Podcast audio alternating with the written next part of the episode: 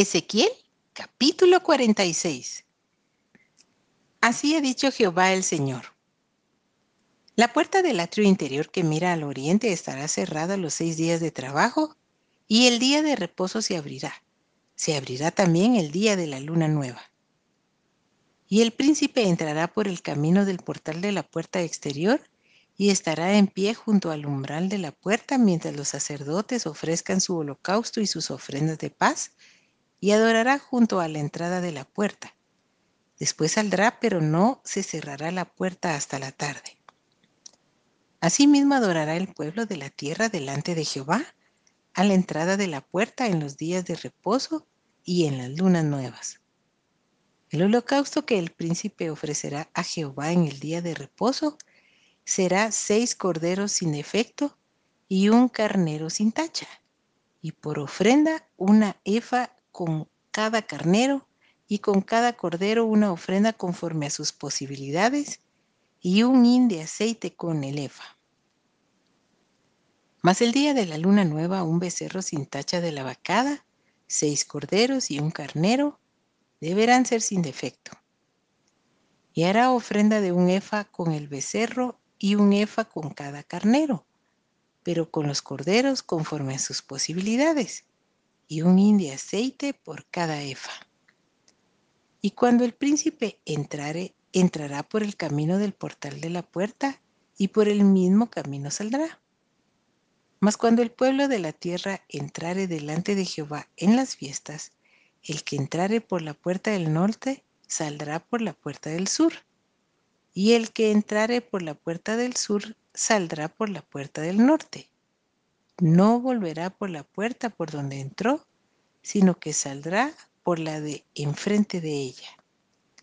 Y el príncipe, cuando ellos entraren, entrará en medio de ellos, y cuando ellos salieren, él saldrá. Y en las fiestas y en las asambleas solemnes será la ofrenda un efa con cada becerro y un efa con cada carnero, y con los corderos conforme a sus posibilidades, y un hin de aceite por cada efa. Mas cuando el príncipe libremente hiciere holocausto u ofrenda de paz a Jehová, le abrirán la puerta que mira al oriente y hará su holocausto y sus ofrendas de paz como hace en el día de reposo. Después saldrá y cerrarán la puerta después que saliere.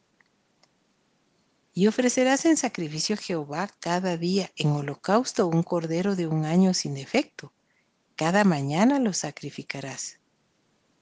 Y con él harás todas las mañanas ofrenda de la sexta parte de un efa y la tercera parte de un hin de aceite para mezclar con la flor de harina. Ofrenda para Jehová continuamente por estatuto perpetuo. Ofrecerán pues el cordero y la ofrenda y el aceite todas las mañanas en holocausto continuo. Así ha dicho Jehová el Señor. Si el príncipe diere parte de su heredad a sus hijos, será de ellos. Posesión de ellos será por herencia. Mas si de su heredad diere parte a alguno de sus siervos, será de él hasta el año del jubileo, y volverá al príncipe, mas su herencia será de sus hijos.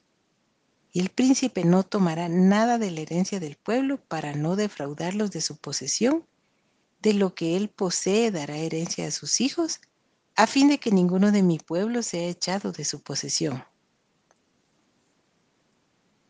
Me trajo después por la entrada que estaba hacia la puerta a las cámaras santas de los sacerdotes, las cuales miraban al norte, y vi que había allí un lugar en el fondo del lado del occidente. Y me dijo, este es el lugar donde los sacerdotes cocerán la ofrenda por el pecado y la expiación.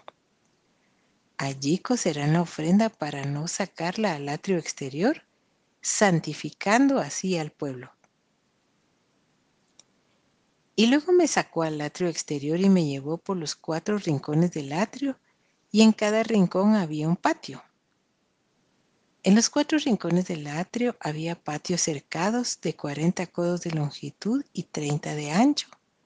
Una misma medida tenían los cuatro y había una pared alrededor de ellos alrededor de los cuatro y abajo fogones alrededor de las paredes. Y me dijo, estas son las cocinas donde los servidores de la casa cocerán la ofrenda del pueblo.